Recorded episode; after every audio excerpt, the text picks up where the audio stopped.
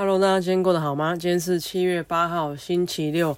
美好的早晨就从丰富的大便开始。那当然就是又是休假的时间嘛。那肠胃觉得很快乐。那呃，在自己觉得很舒服、很干净的环境，我觉得这个产出就不同寻常的，嗯，丰满。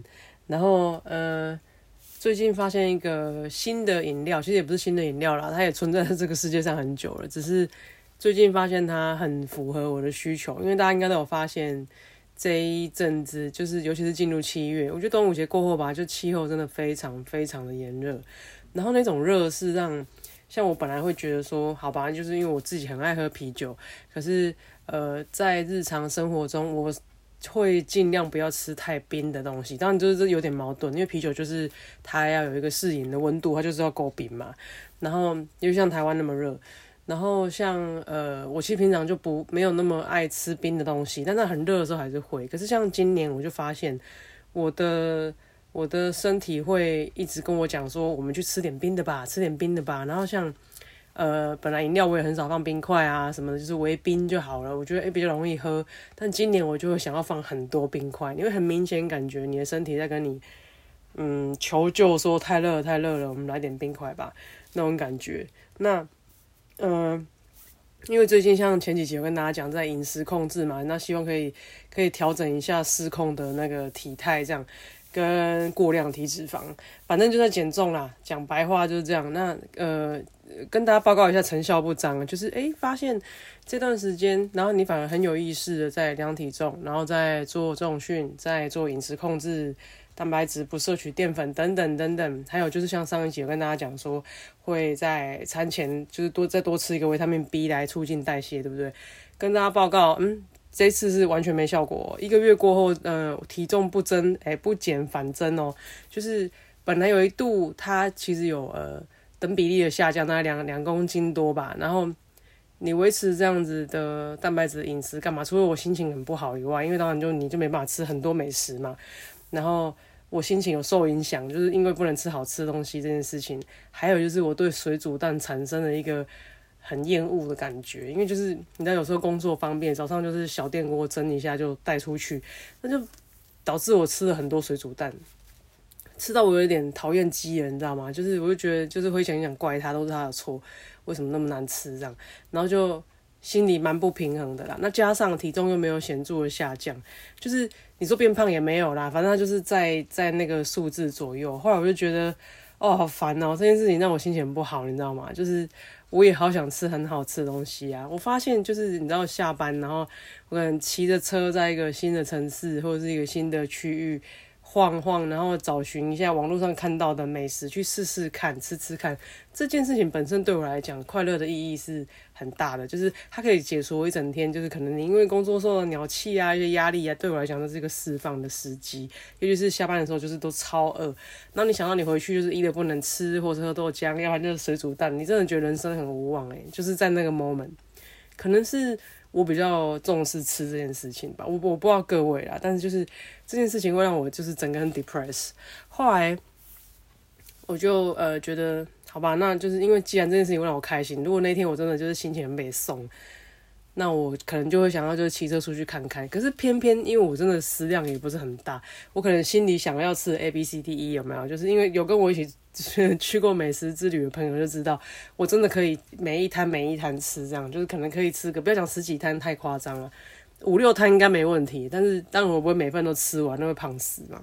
但就是会想要每个都吃到，那就算吃不完的，我可以把没吃完的外带，或者是跟朋友一起分享一份这样。但是我就是每一个都要吃到这样子。然后嗯。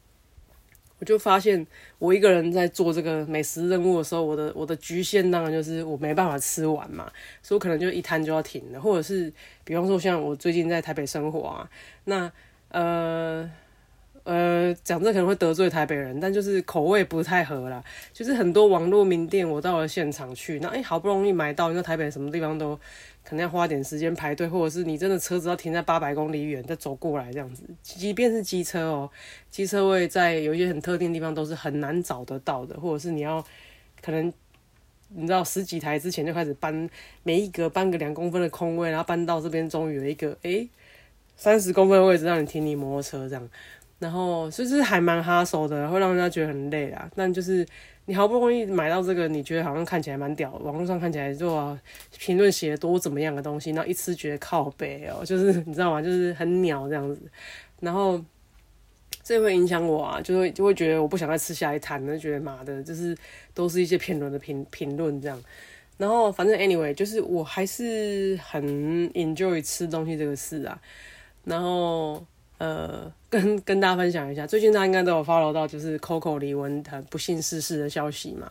那我相信他是陪伴大部分人，尤其是我们这一代，呃，七七年级成长的历程嘛。因为大家国高中都在听滴答滴啊，听什么耍花枪那个嘛，那那首歌叫什么？或者什么谁的香水味？像我的我的高中的好同学非常喜欢唱这首歌，就是当年他就是一个很酷炫的一个一个呃。呃，A B C 嘛，一个就是当年很流行 L A Boys 那些那些就是，呃，你看他不能讲留洋归国，他们就是外国人呐，就是他们来台湾发展，然后带来一些美式音乐风格、美式生活态度啊，还有他们的穿着打扮啊，然后呃谈吐啊，都让大家觉得就是很喜欢、很崇拜嘛。那我相信 Coco 也是陪着大家在那一段很苦涩的时间里面，有一些呃。就是比较新的活泼的元素，陪伴很多人成长啦。那他离开的消息，当然大家都觉得很遗憾，很替他感到不值。但是我先说我个人的看法，因为嗯，可能不是大家都可以接受。但是我其实个人的看法是，因为大家都从新闻上片段得知，他其实后来身体也不舒服嘛，有生病。那因为他小时候。呃，什么原因？所以他可能腿部不是很方便。那一直以来，他都是以一个很很阳光健康的形象示人。可能是他在承受很多身体的痛苦，然后不让大家发现的状态下，在在自己忍受这些事情嘛？还是要在舞台上表演，要跳舞啊？那哦，那首歌叫《刀马旦》，想起来了。还有就是，呃，也有报道讲说，他他近几年有罹患乳癌，也有自己去做了一些切除的治疗啊。那还有就是，你说哦，他感情不顺利啊，那或者是他好像呃最近腿部的腿部的，就是不舒服了，去开刀什么？那我们可以推断，就是他的身体机能上，就是生理物理呃生理上已经感受到很大的不舒服跟压力了嘛。那同时间就是他婚姻部分，因为我们这不了解，很难做评论啊。那据报道所所言，就是呃可能他夫妻关系就是比较疏远一点，那他又是非常非常。看重这段关系跟这个他的先生的嘛，可能种种原因吧，就是心理生理导致他很不快乐。那最后他可能选择轻生离开这个世界。我不晓得大家对这件事情看法是，呃，可能不舍居多吧，然后觉得觉得为他扼腕还是怎么样。可是因为我个人对死亡这件事情是保持比较中性的态度了，我不觉得这个是。呃，是悲伤是快乐还是什么？就我觉得这就是个很 neutral 的事情，因为大部分的人，应该说全部的人，你都没有办法决定你的出生嘛。我们什么都没发现就就投胎了嘛，然后就当你有意识的时候，你已经是一个人了，然后已经是个小朋友在呃呃，你只能被接受，呃，被强迫接受。你来到这个世界，作为一个人，你必须去上学，你必须工作，服侍家人，交朋友，你必须社会化，等等点点。那有的人觉得死亡应该是一个自然发生的事，就是你老到死，你病死，你出意外死，你等等点点死，都不应该是你可以。所以，嗯，suicide 这个事情被翻译苏一塞就是自杀英文嘛，它中文被翻译成自杀。那，呃，嗯，怎么讲？就是你你自己杀掉了自己这个性命，这样。可是对我而言，不能决定生的同时，如果你能决定死，我觉得未必是一个坏事啊。但这是我个人看法，就是大家也不需要太、太，就是也不用太太当一回事啊。因为这真的是我个人看法，就是当我觉得以我一个很局外的人来看待像 Coco 这样的人，我觉得他一生都非常努力，然后很杰出、很优秀，也很成功。可是他在你看还不到晚年哦，他其实才四十八岁，没有跟我们差多少岁哦，但。他在他这个阶段发光发热的这个阶段，事业非常成有成就嘛。那他又是华人第一个唱进去奥斯卡，然后他还有唱 Disney 的歌嘛，对不对？这么有这么有成就的一个人，可是他在他自己私人的呃的领域私底下舞台下的时候，他是饱受身体病痛折磨的。他可能感情路不是很顺，他很不快乐，他也他也呃有一些抑郁的状况嘛，很忧郁症之类的。他有一些事情没办法跟别人讲，没办法没办法让他呃都是带给台前观众欢乐形象的的这个时候，他是没有办法跟别人分享，他要自己消化的。然后，某种程度，我觉得他这么一个成功的具象的这个形象，然后他其实，你要他面对说，他其实私底下心理呃心理的折磨，还有或者是说他的他身体的苦痛，其实我觉得对他来说，他的他的压力不是一般人可以想象的啦。因为你如果说一个人怎么讲呢？有的人就是。如果他就是你知道吗？从头烂到尾，大家也觉得他很烂，他要不要烂烂烂到死就算了。可是像他这样子的人，你知道他的形象如此完美，然后然后他要他要承担那么多人家不知道的事情，或者是说他可能晚年必须要有人照顾他，因为他可能生病得了癌症嘛，那可能他的腿不良于行，随着年纪越大，一定会越来越严重嘛。然后包括呃，我不知道啊，就是也许。呃，觉得年华老去啊，然后觉得长江后浪前浪这样子的事情，我觉得他心里的负担不是大家可以可以可以去模拟的啦。然后我也觉得，就像有的人会说，比方说有一些人在很不幸发生意外之后，那可能。呃，比方说变成植物人了，然后比方说不良于行了，需要人照顾了，比方说截肢了等等。那这些人，他当然有的人可能选择说，哦，他就很坚强，活下来，装了意志，重新开始。然后你看那些很励志的故事，说他他还是呃，虽然他少了一条腿，少了一只手啊，怎么样？那他还是很很积极向上啊，还是在他的领域发光发热什么？我觉得这样的故事真的非常励志。可是说真的，今天如果换作是我们自己发生在我们自己身上，不幸发生了，有没有办法像他们这样子，就是很很坚强的活下去？我觉得未必，也很难讲啊。那以 Coco 这个例子，我会觉得，我相信如果我是他，我也不能接受，就是我我自己的生活变成这样子，然后我要用这样子的的身躯或者这样子的心灵继续活下去，我觉得我可能也没办法。所以当这个新闻出来，然后。呃，披露报道披露他的故事情况是这样子的时候，我其实某种程度我觉得他解脱了。说真的，因为嗯，当然就是大家对生命这件事情的看法不一样。那我也会觉得说，他在一个最璀璨的时候，然后用自己选择的方式来了结了结这个生命的旅程，我觉得未必是坏事的。因为你说还要继续啊，我们说保持正面，可是你明明心里就很痛苦，然后。或者是，或者是你真的是心理生病了，然后社会还期待你要继续阳光世人，那或者是你脚真的痛到靠背，那种痛真的没有人可以理解，然后你还要还要就是很阳光积极正面在舞台上，你知道他他要跳舞奔放这样，我觉得也也很折磨啦。所以其实对 Coco 离开这件事情，我我其实是因为已经发生了，那我其实对他就是祝福，然后希望他到更好的世界去，然后这一世他留给大家的。呃的的的画面的作品，不管是音乐、舞台剧啊，或者是他的电影等等，我觉得大家会永远记得他吧。那对于这个，因为实体已经不存在嘛，那我们对于他的灵魂是充满敬仰的。那谢谢他曾经带给这个世界这么多的美好，这是我对他就是这件事情死亡的看法。然后呃，刚刚讲到什么？讲到去吃美食，讲到减重，对啊，我只能跟大家讲哦，好，就因为这个新闻，然后我我也我也就是坦白跟大家讲，我前一段时间呢胖到我觉得我裤子穿起来都很紧，那我就觉得我真的他妈不想勉强我自己，我甚至有一度我的裤子呢的扣子很勉强的扣上，然后一度我觉得它的这个扣子耐受性到底有多强呢？果不其然，在某一次工作的时候，我的扣子就炸开了呢。那我觉得也不想勉强啊，就是去吧去吧，他就去吧。他对我来讲就是一件太小的裤子。我也觉得有限的人生里，干啊，我就已经尽力了啊，就是好吧，裤子就真的很紧呐。那本来我是想要就是简单生活，尽量不要去买一些有的没的东西嘛。那加上就是。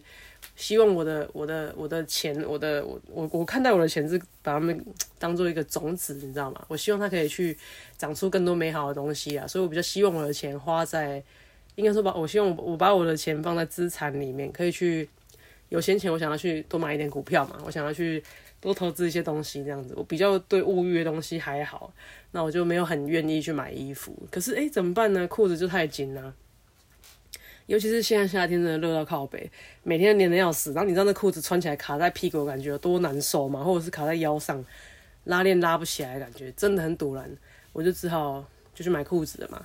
那裤子也不是很好买，因为我们这种身材，我也不知道怎么讲哎，就是反正不是那种模特身材，说我网络上看了点一点寄回来，我穿都很好看，并没有啊。你就是要试试看嘛，那版型有一些问题这样。于是我在呃某一天下班后，就前两天下班后，那这样就是 COCO 新闻之后，我就去买裤子。我在试穿裤子的时候，我真的试了很多条，从男装哎女装试到男装，试到童装，就是。再找一个适合自己的版型，因为自己有点要求嘛，就是希望它可以看起来怎么样又怎么样。OK，试了很多件裤子，你知道，我我跟他他讲了腰围，我其实有点崩溃了。反正就是现在腰围很粗，我本来以为我大概是二十九腰吧，但现在可能就胖到三十到三十一之间，你知道吗？那那天就去试穿裤子的时候，我就拿了三十跟三十一，我当然也有拿二十九，因为不同裤子就是还可能在边缘这样。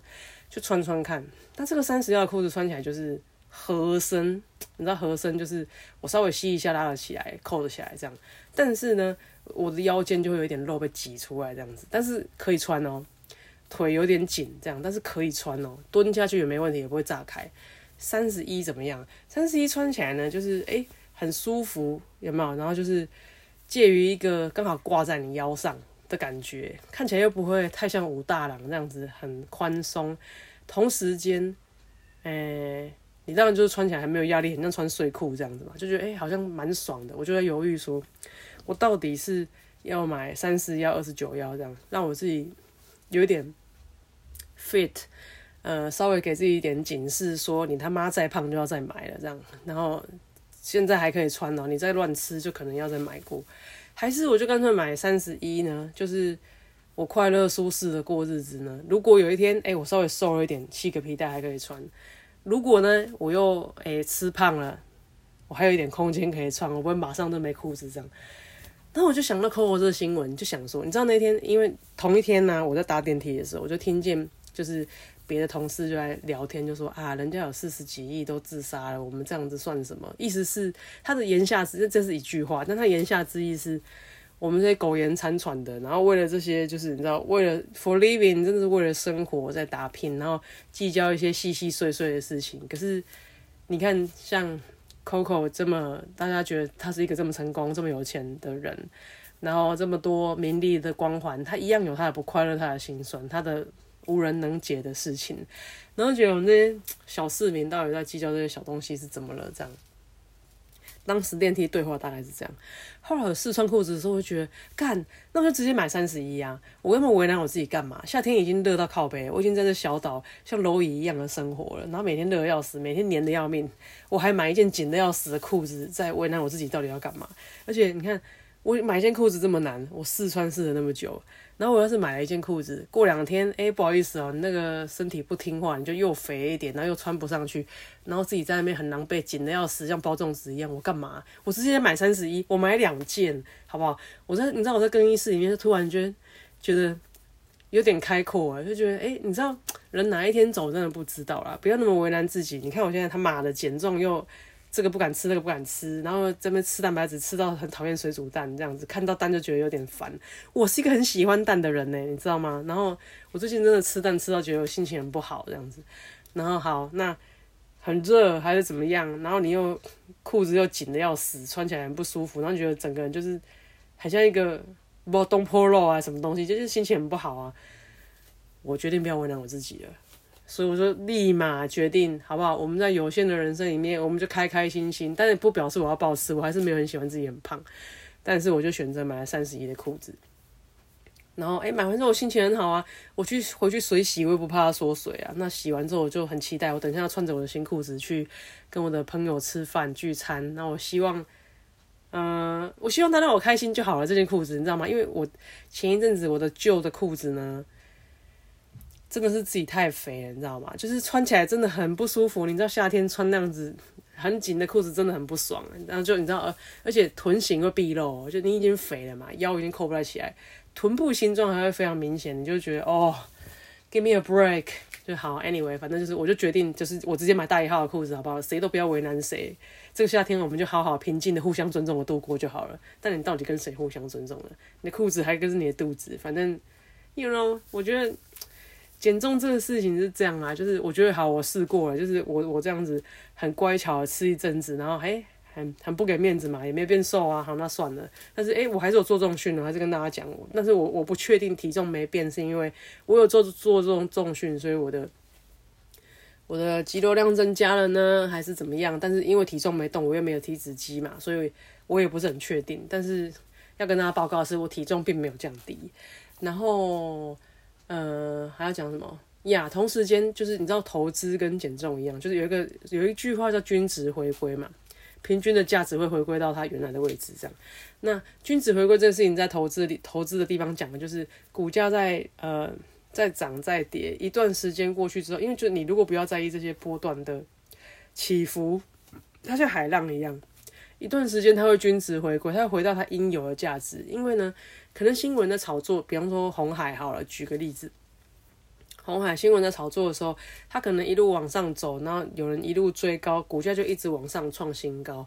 那一段时间可能大家不追了，它股价就一路往下去，大家觉得哎恐慌开始卖，股价就继续破底，一直往下去。可是，一段时间如果你都买了，你都不要鸟它，正常的公司啊，你不能买那种要破产的。正常的公司，如果你不要鸟它，一段时间它会回到它应有的价值。大家不知道知不知道什么叫？诶，本益比应该有听过嘛？就是本金跟收益的比例可以这样讲吗？本益比，大家去 Google 一下 P/E 啦，就 P/E ratio 本益比这个东西，它的意思就是，比方说我这间公司的市值是一百万，举例，本益比就是你把它想成股东的期待跟你真正的价值。比如说，诶，Nvidia 好了，这个是大家耳熟能详的公司，Nvidia 这个公司，我们讲它的市值，公司的估值是一百万。可是因为我们这些投资人觉得，哎，你这间公司应该更有潜力啊，因为你有达到 AI，你达到车用，你达到这个这个 graphic 的这个卡，那是挖矿啊什么，我觉得你非常有潜力。我认为你值五百块。好了，那我们刚刚讲你的市值是估值是一百块嘛，对不对？一百万。好，那这个这个投资者认为你非常有潜力，你应该值五百万。于是你在一百万的时候，大家就会一直去买你嘛，对不对？买你买你买你买你买到三百万的时候。把你的呃，你的估值被买到三百万的，买到五百万好了啦，就买到五百万了，对不对？可是你实际价值只有一百万嘛，本一笔就是你的本，就是你这个一百万跟你的这个人家预期你应该有价值五百万中间的比例嘛，对不对？所以你的本益比这样子是不是就是五倍，对吗？你本来只有一百万嘛，但认为人家认为你值五百万，所以你本益比是不是五倍？那本益比越高，表示市场对你的估值是越高的。同时间表示你的股价是越高的，对吗？是过高的，因为你可能只值十块钱嘛，可是因为人家估你的本益比有五倍，所以人家人家买用愿意用五十块来买你嘛，对吗？所以这样是不是五倍？所以你去看一家公司的本益比，本益比越高，表示市场对它的期待越高，这样子的呃。的结果就有可能造成你的股价是相对偏高的嘛？那我们在挑价值型的股票的时候，通常会希望本益比不要超过十五。它其实有一个，大家有有有有有兴趣可以去 Google 一下，很多人写的比我讲的白话啦，就是比较容易懂。本一比一般大家会不希望超过十五，因为超过十五就有可能是过热，期待过高嘛。很多像台积电这样的公司都被估到二十几啊、三十几啊都有可能啊。那这个二十几、三十几的数字，就是它的价值回去跟它的有一个公式回去跟它的它的市值做了一个计算的结果。那刚刚讲到均值回归这件事情，就是呃一个公司或是或是啊你的体重都一样，你可能比方说体重啊，你一段时间可能因为你吃的不营养啊，或者是呃有段有一段时间作息比较不好不正常啊，你可能就比方说偏就偏高了嘛。反正就六十公斤，那可能就吃到七十公斤去了。可是因为你呃，你恢复你的正常作息、正常的饮食，它一段时间就可能就会回来六十，就是你一个比较正常的数值，就均值回归的意思。那股价这件事情也是一段时间，比方说你长期被高估，可是因为呃呃，反正你我觉得啦，你做长期投资，你不要去看短时间的波段，但同时这个前提是你要有做研究，你是买到一个很正常、很有潜力的公司嘛，你不要买一些奇奇奇怪怪的那个报名牌那种，不要乱买。那这样子的前提的结果之下呢，就有可能是一段时间你的呃股票的价值就会回到它应该有的正常的水准。这个东西叫均值回归，跟大家介绍一下。然后呃，最近股票大家应该昨天有看那个嘛，美美股、美国经济部之类的那类的东西啊，就公布一个联准会啊，公布一个他们的非农数据嘛。非农数据解释一下就是。非农业就业人口的这个数据，那这个数据代表什么呢？这个数据代表，因为大家应该都有听过嘛，就是啊，哎，我拿锤波涛了，我的登个建产呐，有没有？大家应该听过这个嘛？那非农数据有点像这样子的概念，就是我如果在外面城市，因为你看经济好的时候，大家是不是从乡下到都市去打工嘛？我不要种田嘛，对不对？经济不好的时候，大家说啊，那我回家种田，有没有？那所以这个数据有点这样子的感觉，就是。呃，非非农业就业人口就是我，因为呃市场的就业环境不错，所以比我在家乡种田好，我就去种田了嘛。不然我就回去，我就可能就去餐厅打工啊，我去办公室上班呐，我去建筑业啊。因为因为这个市场是热络的嘛，就业市场是热络的，所以这个非农就业数据就是有点像在反映。整个经济市场的热络程度，这样，那这个数据越高，非农就非农就业人口的数字越高，表示经济越热络。那联总会为什么要看这个东西呢？因为他用这个数据来判断现在通膨有没有降温，我还要不要继续升息？升息的目的，我不知道大家有没有概念。银行就是诶，联总会来决定升不升息，是有一群人在开会，这群人他们就是会会他们会有个点阵图，那。呃，比方说有十几二十个人，那这群人来决定下一季要不要升息，那他们会用这个像点阵图的东西来放在要不要升升多少的一个一个一个一个一个 chart 一个数据表上，那。当然是以投票论的嘛，所以就人多，比方说我有二十个人，中间有十五个人把这个这个投票的这个点阵放在我认为要升息的地方，那要升多少呢？十五个人里面有，比方说有呃有七个人放在我觉得要升一趴，那有八个人觉得哎我觉得要升两趴，那 A 决定要升息，B 决定要升两趴，这样大家懂这概念吗？就是。这群人来决定要不要升息，但他们决定要不要升息，但就是一群经济专家嘛。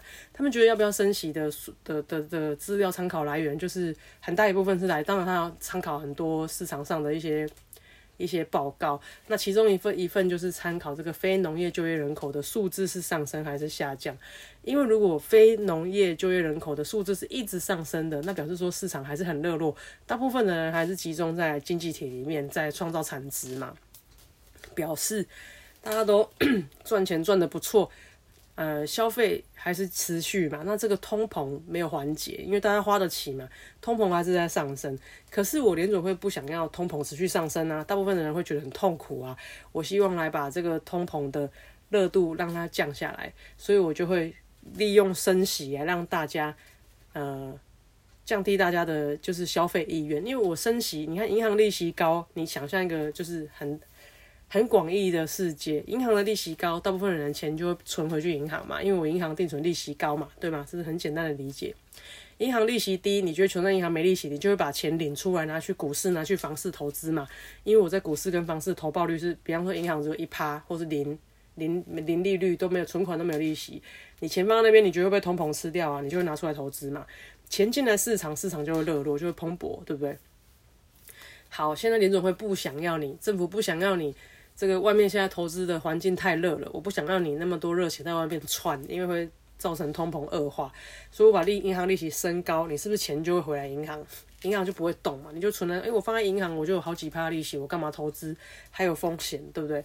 那它的概念大概是这样子，所以这一次的数据出来呢，非常有可能七月会进行再度的升息，对一般老百姓的影响是什么？就是。A，你的银行存款利息会变高嘛？可是我跟你讲，那个嗯加密呢，没有差多少。我们又不是说现金很多存在银行，你其实没什么感觉。你比较有感觉是你的房贷又要变贵了。然后呃，当然这次我们也不知道升多少了，一码两码吧，反正就是大概是零点二五到零点五 percent 之间。那我个人非常有感的是，我从通呃升息的循环开始到现在，我个人的房贷已经增加一个月增加大概将近五千块。那其实对就是一般寿星家庭来讲，这是一个还蛮有感的数字哦，因为你的负担增加了嘛。就是我本来可能规划好我薪水百分之多少要缴房贷，可是因为随着它一路这样成长，我的负担就越来越重啊。因为你好像温水煮青蛙，哎，可是靠北啊，每个月都五千块，哎。其实很多，那所以之前就有跟大家讲，我觉得很很之前的基数就跟大家讲说，在如果你允许的状况，从开始走升息循环的开始，你要尽量把你手上的贷款做一些整合，利息高的贷款要先还掉。那可以怎么做？大家应该就是网络上有很多教法了。我觉得比较简单是，如果你有房子，你可以拿你的房子去贷房贷嘛，就是去增贷，因为房贷利息是相对比较低，现在大家都在。大概就是 two percent 左右啦，看你的信用信用 credit 这样子。那呃，房贷贷出来的利息比较低的这个金额，你可以去把你手边有的信贷、车贷这些有利息的贷款，你先把它处理掉。因为随着呃银行的升息循环还没走完，你的负担只会越来越重而已。所以你必须用呃比较低的贷款去比较低的贷款利率的钱去把这些高高利率的东西先处理掉，因为不然要不然真的会。会压垮你这样，然后大家要稍微有这个警觉性。那眼看我觉得啦，从现在到年底，通膨只要没有缓解，还会持持续的升息。那基本上现在是大概一个季度调整一次，可是很有感啊，因为你看，我就一般老百姓，从开始走升息到现在，我就已经增加那么多钱了。然后呃，如果你真的只有靠一份薪水过活，你会很辛苦哦，因为你你看你薪水也没什么动啊，可是你的开销就成长这么多。那当然外面因为通膨。你在你吃饭啊、消费啊、交通啊，你的等等像台铁也要涨价了嘛，就是等等的开销都是变多的，所以还是要跟大家讲说，要投资，一定要投资，好不好？然后，呃，当然现在诈骗也很多，还是那句话，你钱绝对不要交给别人，还有你不要投资你不懂的东西。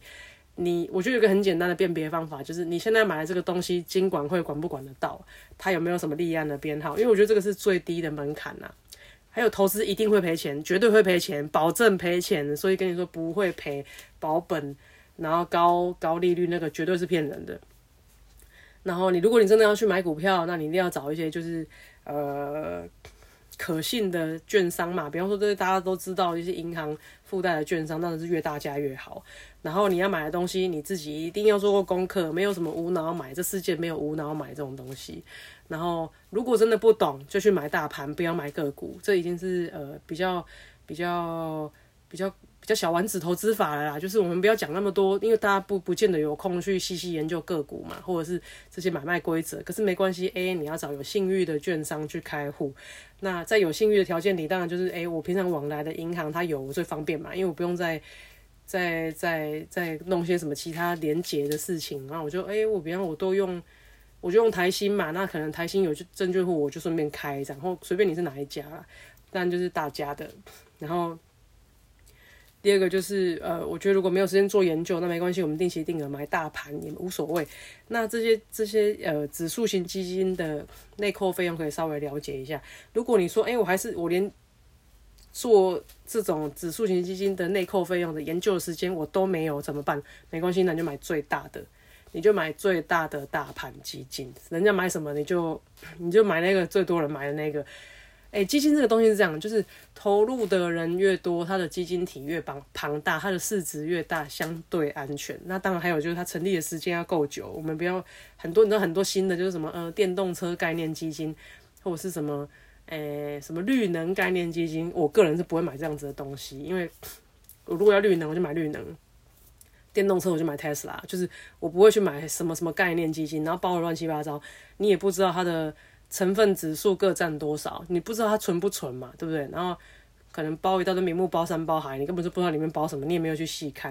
所以我觉得，如果你要买一些特定的产业，你就去买那个产业，然后你可以，比方说那个产业里面有五家公司，你可以。